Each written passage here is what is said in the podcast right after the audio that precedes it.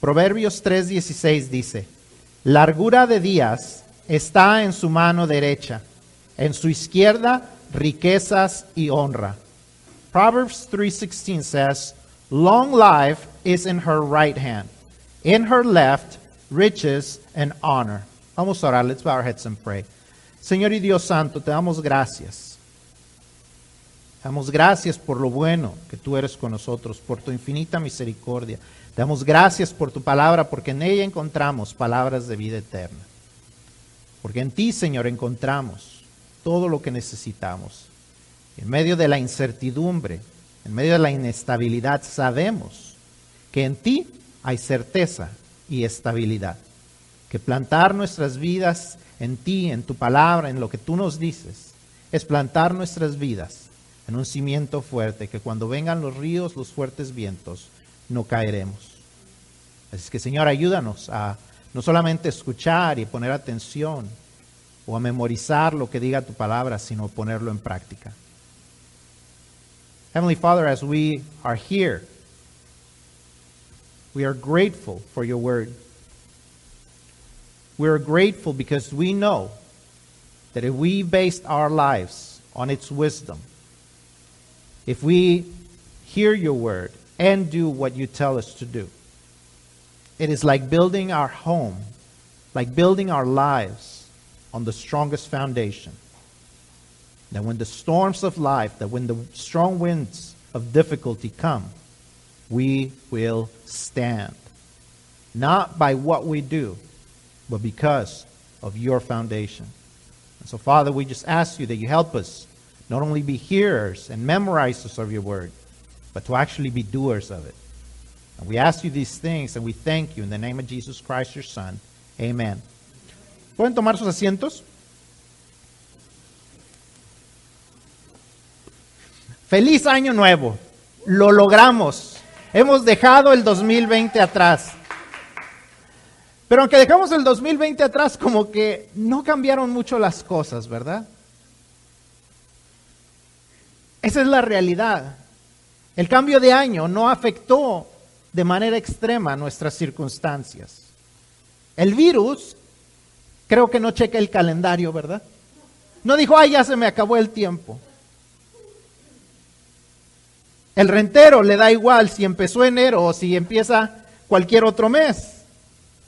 Al igual que el señor Barriga, está listo para cobrar la renta. Así son las cosas, pero aún así, el comienzo de un año nuevo es una oportunidad para recobrar nuevas fuerzas y fortalecernos con una nueva esperanza. Un recordatorio de que Dios nunca falla y de que Dios, así como ha estado en los años anteriores con nosotros, Dios estará con nosotros en el 2021. Aun cuando las circunstancias a nuestro alrededor no han cambiado, lo bueno es que Dios tampoco cambia. Y nuestras circunstancias eventualmente cambiarán para lo mejor o para lo peor, pero Dios nunca cambia. Y ahí está nuestra esperanza.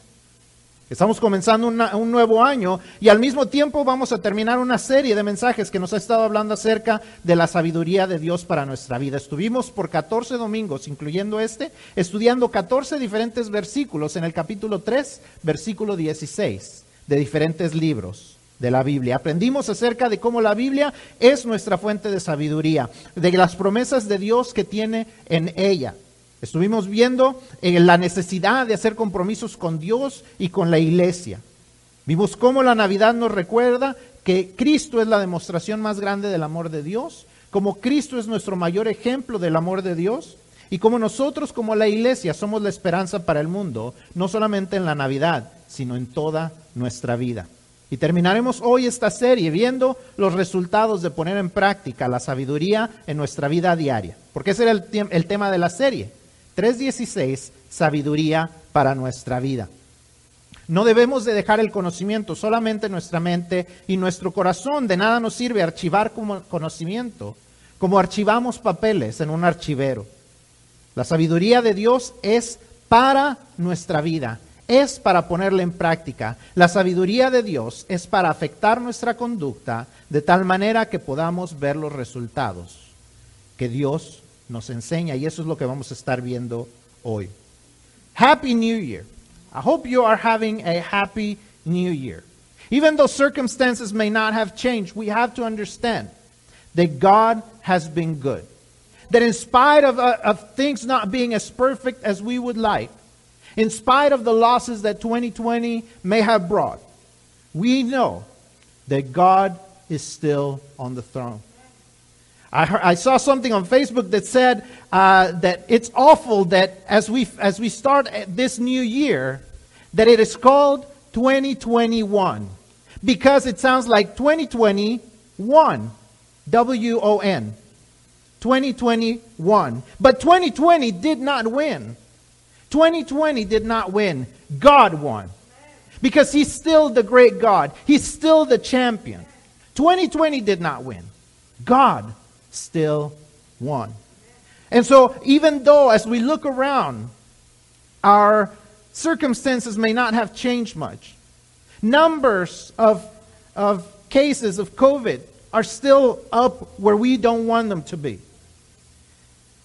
Things may not have changed a whole lot in the political realm just yet. We still see the people who are attacking the political process. Things may not have changed yet.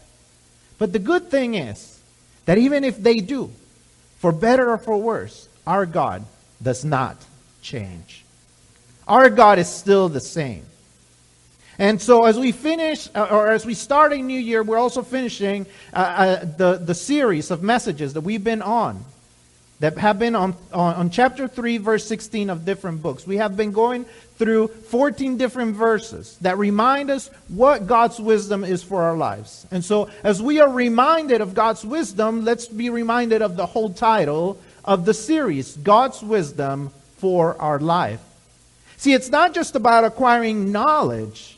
It's not just about archiving those, that knowledge in, in the file cabinet of our brain and of our hearts, but it's that we actually put it into practice in our daily lives. That we actually do what the Bible tells us. And as we're going to be studying today in Proverbs, there is results that are part of that, of living out God's wisdom in our lives. God's wisdom is not for us to archive it, not to file it away in the file cabinet of our lives, but that we actually put it into practice. It should affect our behavior in such a way that we can see the results that God has promised. As Solomon writes this book of Proverbs, he speaks of, of, of wisdom especially in this chapter 3, and speaks of it as, as if it were a person, specifically a woman. He, he calls, he calls it a, a she and a her. And, and, and, we see, especially in verses 6 or 13 through 18, what the results of finding her are. And, and, and verse uh, 16 is the one that we're going to focus on because we find three results of putting wisdom into practice of finding wisdom in our lives and living it out. And we're going to be looking at those, just those three for today. But I encourage you to read the whole chapter. And really, I encourage you to read the whole book. We don't have time to go through the whole thing, but if you ever want to just kind of study a little bit about the book of Proverbs, not last year, but the year before, November and December, in our podcast, you can find the series where we talked about the book of Proverbs, and it's called Proverbs How to Foolproof Your Life. And that, that is a promise from God that if we want to foolproof our lives, we need to live according to His principles. Now, there's a caveat to that, and, and I'll, I'll I will mention it that living out God's wisdom is not a guarantee. Okay? His proverbs are principles, and principles work great in a perfect world. They will work great in a perfect world, okay? 100% of the time they will work. But unfortunately, we don't live in a perfect world. We can do the right thing, and unfortunately, we still live under the consequences of the wrong decisions that other people make. For example, we're going to be talking about riches today. And you can make the best decisions about how you handle what God gives you and still live under the consequences of someone who tries to steal money that you invested. Okay? Now we got to be careful about that, and we can, and we can avoid that as much as we can, but we still could suffer the consequences. And that is in any area of our lives because we do live in an imperfect world. But the probabilities of you enjoying God's wisdom or God's blessings because you live according to His wisdom are much greater than if you don't. Even though God is good and He is loving, God never breaks His principles to achieve His purposes. His purpose is to bless us, but He's not going to break His principles to achieve His purposes. Okay? So we he can bless us and he will bless us out of his mercy, but sooner or later we're going to suffer the consequences. Galatians 6 7 says, Do, Don't be deceived. God is not mocked. For whatever a person sows, he will also reap. Cuando Salomón, Salomón, escribe este libro de Proverbios, escribe acerca de, la sabiduría como una mujer, como una, le, menciona como ella, como, y, y como ella trae bendición a nuestra vida. Todo el capítulo, y en especial los versículos 13 al 18, nos hablan de las grandes bendiciones que nos trae eh, vivir o poner en práctica la sabiduría en nuestra vida. El año antepasado estudiamos una serie de mensajes en el libro de Proverbios que trata acerca de cómo vivir una vida a prueba de tontos. Si usted quiere escuchar eso y quiere repasar el libro de Proverbios, se lo recomiendo. Puede usted buscar en nuestra página los, los mensajes anteriores y eso va a estar en los mensajes de noviembre y diciembre del 2019. Pero hoy nos vamos a enfocar solamente en tres de las bendiciones de las cuales Dios nos habla aquí en el, en el libro de Proverbios capítulo 3 versículo 16. Pero antes de eso, permítame compartirle una cláusula o una advertencia acerca de esto. La sabiduría de Dios no es garantizada de que no vamos a tener problemas. ¿okay? No es una garantía de que no vamos a tener problemas. La sabiduría de Dios, los proverbios de lo que nos habla, es, son principios. Y los principios funcionan 100% del tiempo en un mundo perfecto. ¿A qué me refiero con eso? Si nosotros vivimos conforme a sus principios, van a funcionar. Siempre y cuando no estemos siendo parte de un mundo perfecto, digo de un mundo imperfecto, pero la verdad es que todos vivimos en un mundo imperfecto. Y el problema es que a veces, aunque nosotros tomemos las decisiones correctas, vivimos también bajo las consecuencias de las decisiones incorrectas de otras personas. Por ejemplo, yo puedo manejar correctamente mis finanzas o lo más correcto que yo pueda, pero eso no me, no me protege de que alguien tome una decisión mala en alguna de las inversiones de las cuales yo participe y se robe el dinero. No me protege completamente. Lo que sí es que la sabiduría de Dios, vivirla y ponerla en práctica, sí nos garantiza que va a ser más, más probable que las cosas nos vayan bien a que si decidimos ignorar la sabiduría de Dios. Eh, Dios nunca quebranta sus principios para lograr sus propósitos. Entonces, si Dios, si el propósito de Dios es bendecirnos, lo va a hacer cuando vivimos bajo sus propósitos. Dios nunca quebranta sus principios para cumplir sus propósitos. Dios nunca va a hacer algo que va en contra de sus principios para bendecirnos. Dios nunca nos va a decir, ve y róbate esa tienda, yo te voy a cuidar, yo te voy a bendecir de que no te agarre la policía, porque ahí te quiero, ahí te quiero suplir. Dios nunca nos va a decir eso. Entonces Dios nunca quebranta sus principios para cumplir sus propósitos. Y eso va a ser en cualquier otra área de nuestra vida. Pero a veces Dios es bueno y nos bendice. Y hay gente que dice, ah, pues yo ni hago caso y como quiera Dios me bendice. Déjeme decirle que la Biblia es bien clara en cuanto a eso. Tarde o temprano sufriremos las consecuencias. Gálatas 6:7 dice, no os engañéis, Dios no puede ser burlado. Todo lo que el hombre sembrare, eso también segará. Así es que habiendo aclarado esa advertencia, el primer resultado que Dios nos, del cual nos, Dios nos dice que es muy posible que podremos vivir en cuanto a, vivir conforme a su sabiduría es la largura de días. Largura de días nos dice que tiene la sabiduría en su mano derecha, ¿verdad? Nos dice, en su mano derecha nos tiene largura de días. Y largura de días no, necesita, no necesariamente quiere decir que vamos a poder vivir una vida muy larga, ¿ok? O, con muchos días, muchos días que podremos vivir. Job 14.5 nos enseña que nuestros días están determinados por Dios y nadie los puede sobrepasar. Dios ha puesto el número de días que vamos a vivir y nunca vamos a poder vivir más días que esos. Si Dios ha decidido que viviremos 90 años, vamos a vivir 90 años. Si Dios dice que vamos a vivir 40 años, aunque vivamos con toda la sabiduría del mundo, no podemos estirar eso. Dios ha limitado eso. Pero lo que sí es que podemos vivir, si no una vida más larga, una vida más llena. ¿Cómo llenamos nuestra vida? Efesios 6, 2, haciendo referencia a Éxodo 20, 12, hablando de los, de los diez mandamientos, nos recuerda esto. Honra a tu padre y a tu madre, que es el primer mandamiento con promesa. Y esa promesa en Éxodo 20, 12 nos dice que será largura de días. No sé cuál es tu circunstancia familiar, pero lo que te puedo decir es que honrar a tus padres te permitirá una vida más llena. Honrar a tus padres te permitirá una vida más llena. Ahora, no sé cuál es tu circunstancia personal. Tal vez has tenido padres que es fácil honrarlos. Han sido gente que ha obedecido a Dios, ha sido gente que te ha amado y es fácil honrarlos. Es fácil darle la honra. Es fácil decir, oh, mira, él hacía esto o ella hacía lo otro y todas estas cosas son buenas. Pero tal vez tu situación no ha sido esa. Tal vez tu situación ha sido una donde no quieres ni pensar en tus padres, donde hay mucho rencor, donde hay mucho resentimiento.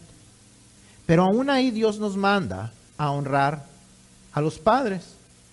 Ahora, ¿cómo se puede honrar a una persona que ha sido así? Perdónala.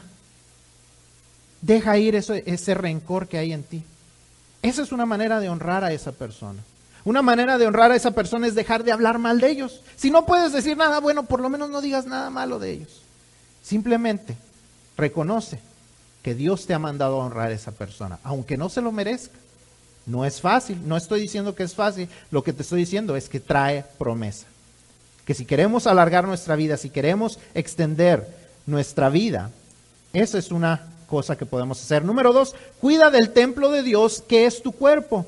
Primero a los Corintios 6:19 nos recuerda que nuestro cuerpo es templo del Espíritu Santo. Y el enfoque en ese versículo es, es más hacia la sexualidad, hacia mantenernos sexualmente puros. Pero la verdad es que eso no quita que nuestro cuerpo sigue siendo el templo de Dios. Y aunque nos cuidamos, si, si nos cuidamos sexualmente, pero no estamos cuidando nuestra salud, estamos descuidando el templo de Dios.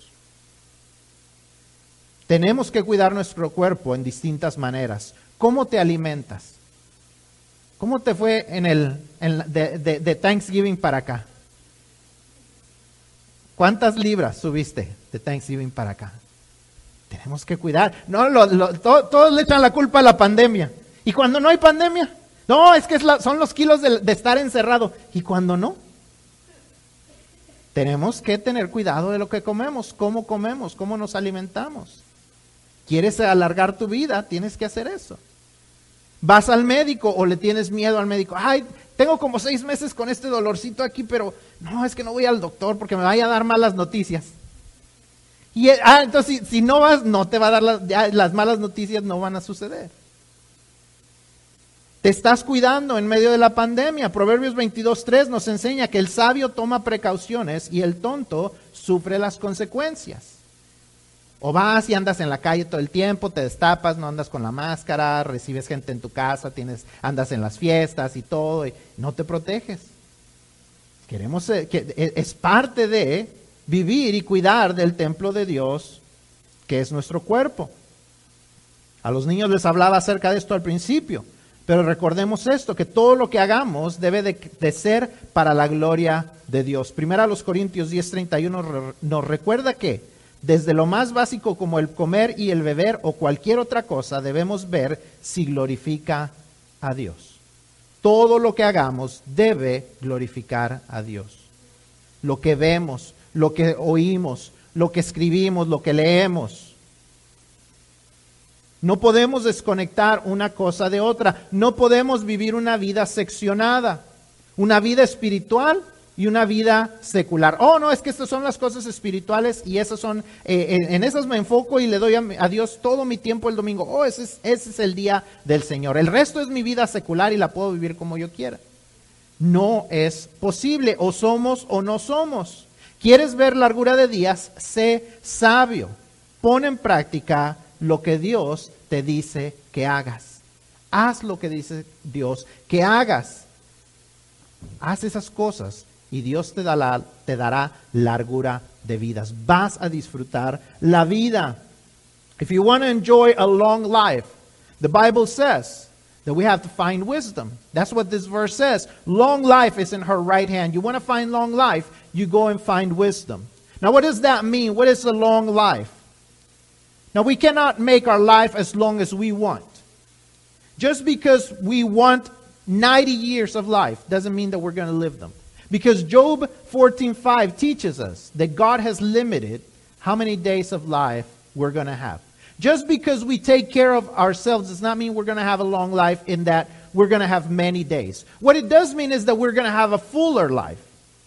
We are we can have a fuller life if we live wisdom in our daily lives.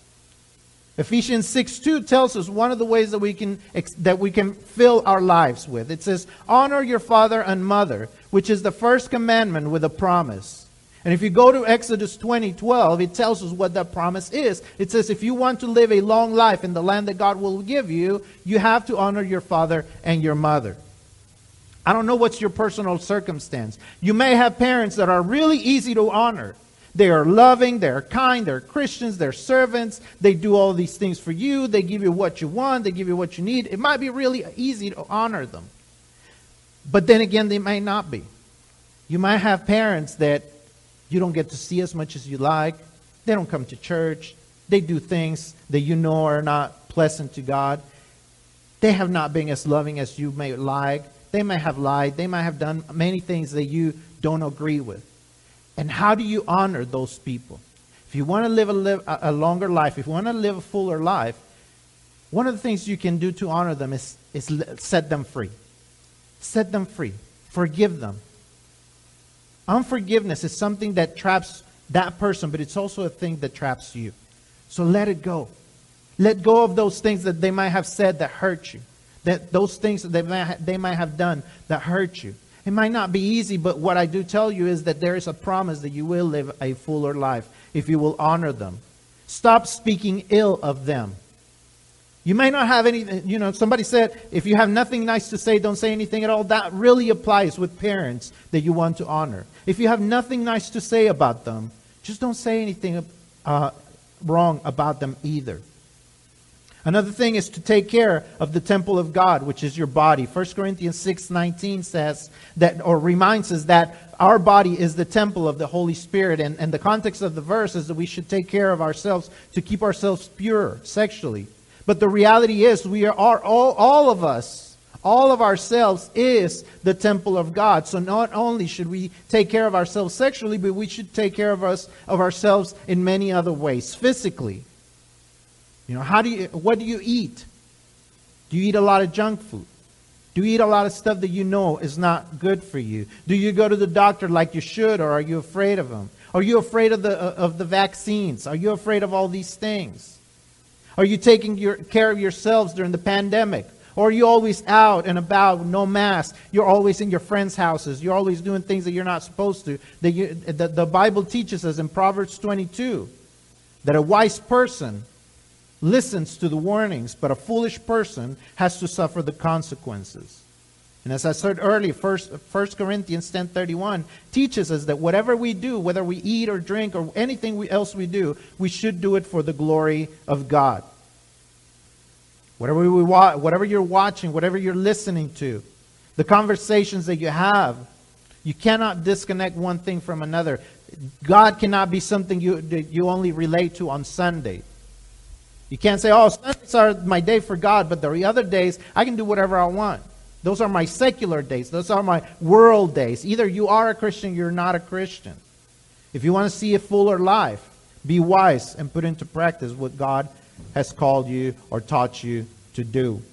Lo segundo que vemos en este versículo es riquezas. Dice que en, la man, en, en su izquierda hay riquezas. Para ser honestos, la verdad es que somos ricos.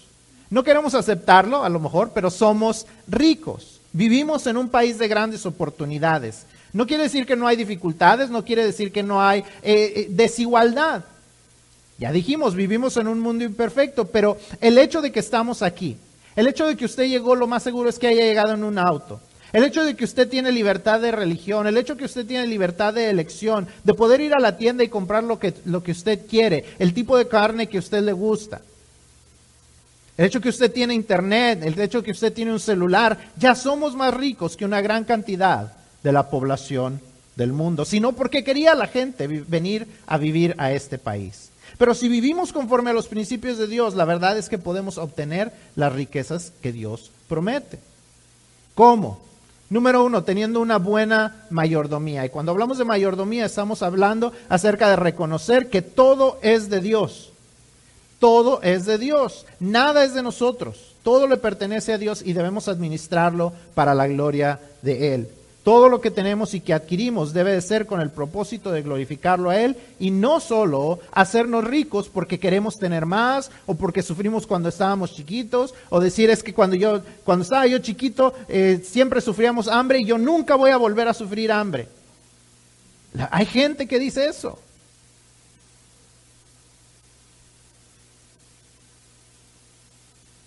Primera de Timoteo 6, 17 al 19 nos recuerda que Dios nos ha dado todo lo que tenemos para disfrutarlo, pero también para ser ricos en buenas obras, para ser generosos, atesorando no aquí, sino en el cielo. Un principio de mayor, y un principio de la mayordomía con el cual podemos comenzar es comenzar dando nuestros diezmos. Este es el año para volver a tratarlo o para seguir haciéndolo o para comenzar. Este es el tiempo para hacerlo, para serle fiel a Dios, para creerle a Dios, creerle cuando Él dice que Él abrirá las ventanas de los cielos. Yo lo he dicho y lo repito, no conozco a una persona que ha dejado de diezmar porque dijo, ay no, Dios no me bendijo. Estuve diezmando y diezmando y Dios nunca me bendijo. Yo no conozco una persona. Dejan de diezmar por otras razones, porque se enojan o porque regresan y siguen pensando que no les va a alcanzar o otras cosas, pero nunca porque Dios no les bendijo. ¿Quieres ver cambios en tus finanzas? Comienza con eso. Pero eso no es suficiente. El 10% es el comienzo, pero eso no es suficiente. Administra el otro 90% conforme a los principios de Dios. El dar el 10% no quiere decir que ya el 90% lo gastamos como nosotros querramos. Recordemos, todo le pertenece a Dios.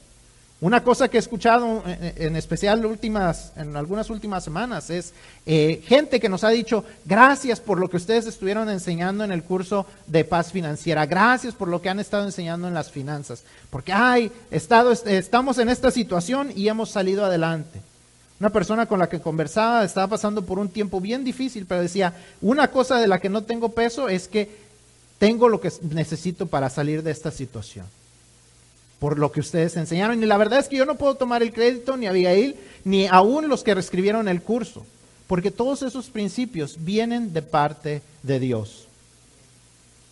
Si administramos lo que Dios nos da conforme a sus principios, veremos los resultados que Él promete. Si usted quiere regresar, también le, recomiendo que regrese en, en, el 2019, también al principio del 2019 están los podcasts acerca de eso que usted puede escuchar. The second thing that, that we know that finding wisdom promise is riches. And the truth is we are rich. You may not see yourselves as rich, but if you compare yourselves to the rest of the world, you really are rich. Now, I know that there's inequality and, and not everybody is as rich as everybody else. And, and there are some financial difficulties. We, we have already talked about living in an imperfect world. But the truth is that just the fact that you live in this country, that you have freedom of religion, that we get to be out here, see so many countries. They, if they go to church, they miss out on work. They say, You want to keep your job? You can't go to that church. The fact that your parents or you get to keep your jobs and you get to come to this church. You can choose to, which church to go to. You can, church, you can choose which st- store you get to, ch- to go to. You can choose what kind of food you buy. You can choose to buy 2% milk, 5% milk. You can choose to buy chicken or beef. You can make all those choices. That is the fact that, that is a big fact that you are rich compared to the rest of the world because so many people in the world don't have those choices. If you have a, a cell phone, if you have internet, you are richer than most of the people in the, in the world. But if you live according to God's principles, you can increase those riches. How do you do it? First of all, you have to understand what stewardship is. If you, if you are listening to God's wisdom for your life and your finances, you find you gotta listen to what stewardship is. And stewardship means that you understand that everything you have is not yours. It belongs to God. And you only get to manage it. And you have to be a wise manager. Because it does not belong to you.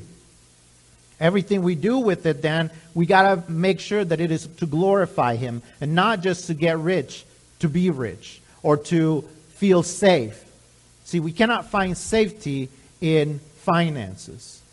See, I've heard of people who have suffered uh, poverty and hunger when they were children. And one of the things they say is, when I grow up, I will never be hungry again. And they try to have all this money because they want to feel safe.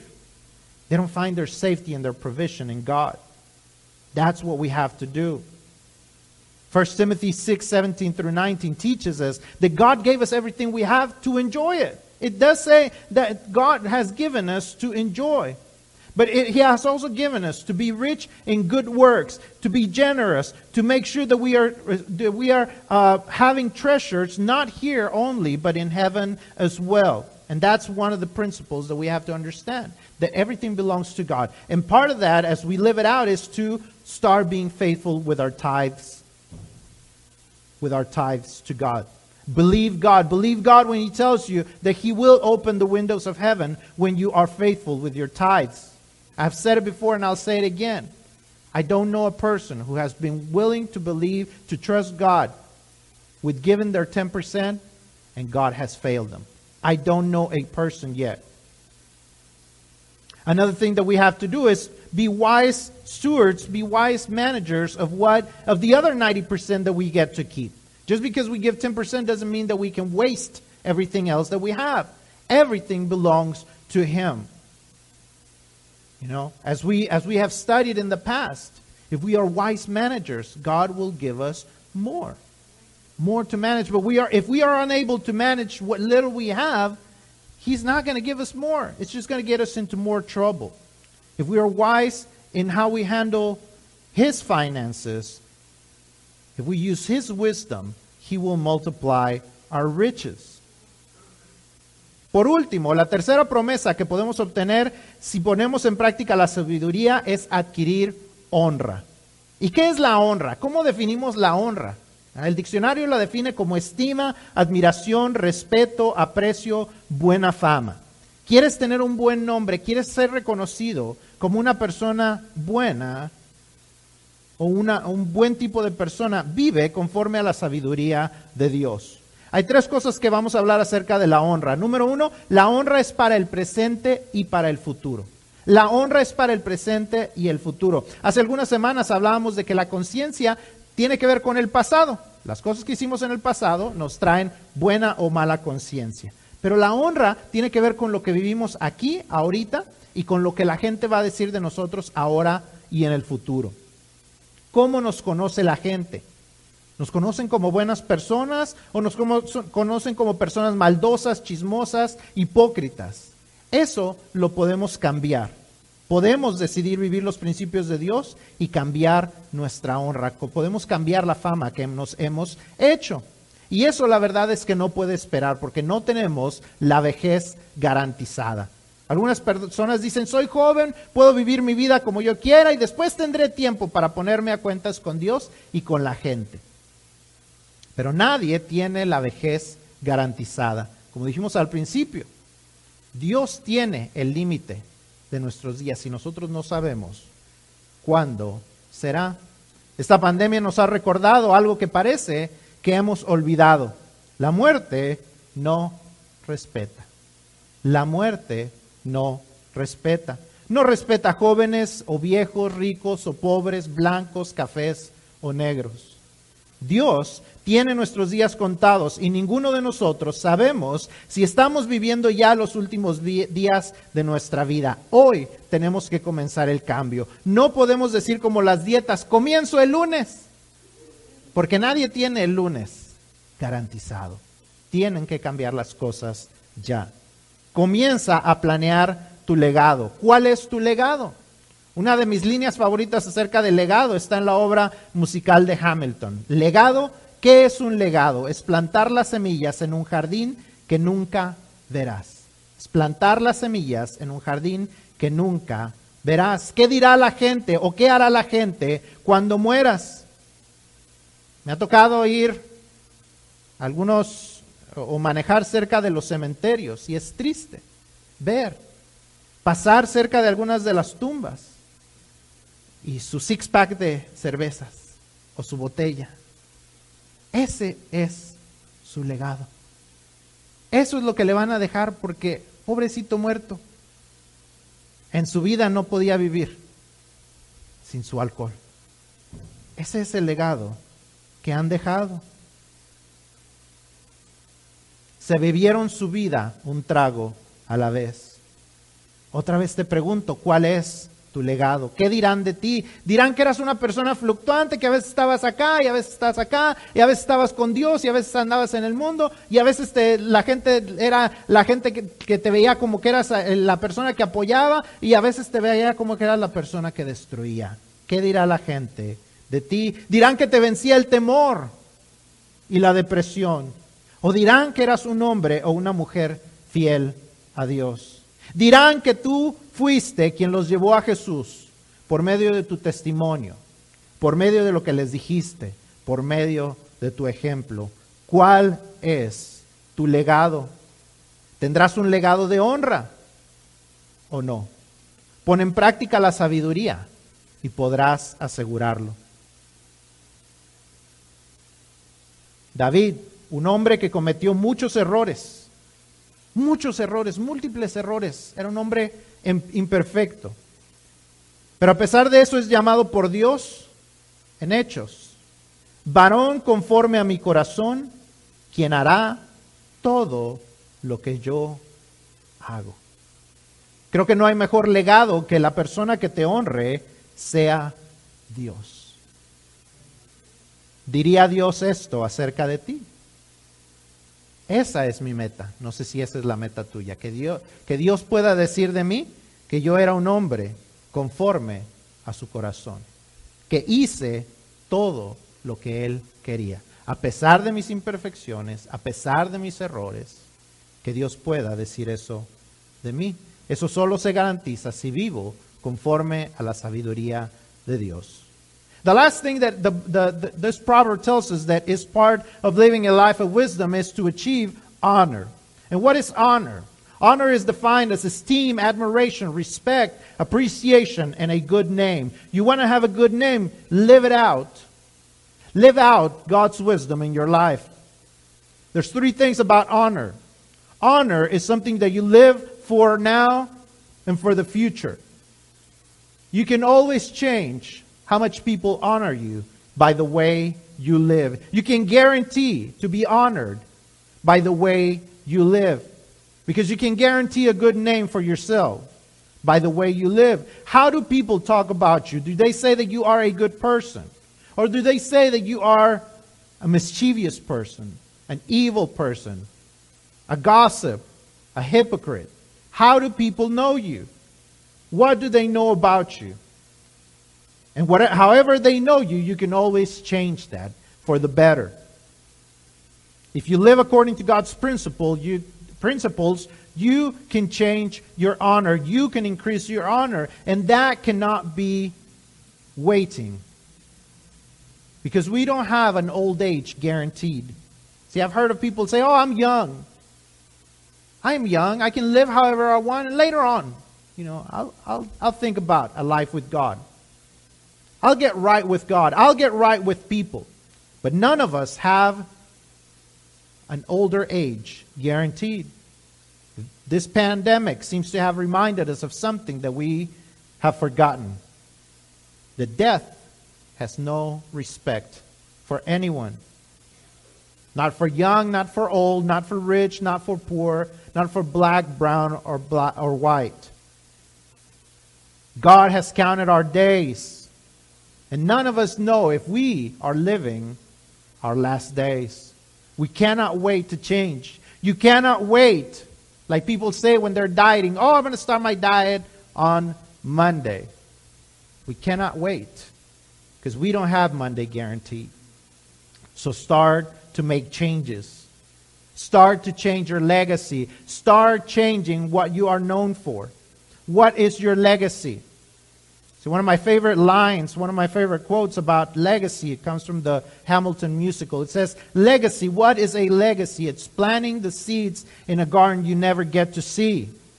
What will people say about you when you die? I hate driving by cemeteries and, and seeing, you know, the, by, by people's tombstones. They have a six pack of beer, they have a bottle of liquor. Because it makes me think that that is their legacy. That that person drank their lives one sip at a time. That they could not live without it and they feel that they cannot die without it. What is your legacy? What will people say about you? Will they say you are a, an inconsistent person? They were up here sometimes and down here and others. Will they say you were defeated by your fear? Will they say you were always depressed? Will they say you were a bitter person? Or will they say you were a man of God? Will they say you were a woman of God? that you were the person who taught them about Christ? Will they say, I came to Christ because of their lives? Will people say, I came to know Christ because they shared the word with me? Will they say, that is your legacy? Will you have a legacy of honor? If you will put into practice God's wisdom, you can ensure it. David, a man who made many mistakes, a very imperfect man. God says this about him He is a man after my own heart who will carry out all my will. I don't think there's a better legacy or a greater honor than for God to be the one who honors you. Will God say this about you? My goal is that God can say that about me in spite of my imperfections, in spite of my mistakes, that God will say this about me, that I am a man after God's own heart, that I have carried out all his will.